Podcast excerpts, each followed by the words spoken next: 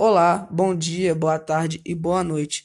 Eu sou o Pedro e vou falar um pouco sobre literatura infanto-juvenil. O que é literatura infanto-juvenil? É um ramo da literatura dedicado especialmente a crianças e jovens adolescentes. Você sabe quais são os benefícios da literatura na infância?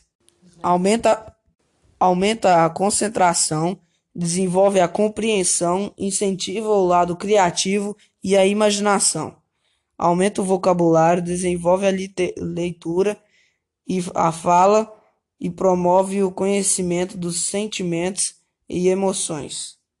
Sabe, um livro bom que marcou minha infância e recomendo a vocês é a famosa coleção Diário de um Banana. Essa coleção conta a história de um garoto chamado Greg Heffley. Ele é um adolescente em fase de transição de criança para a maturidade que, como ele diz, ele estuda com idiotas. Ele faz de tudo para que o reconheçam por qualquer coisa, já que ele não é um adolescente muito popular. Bom, pessoal, espero que vocês gostem da minha dica de leitura.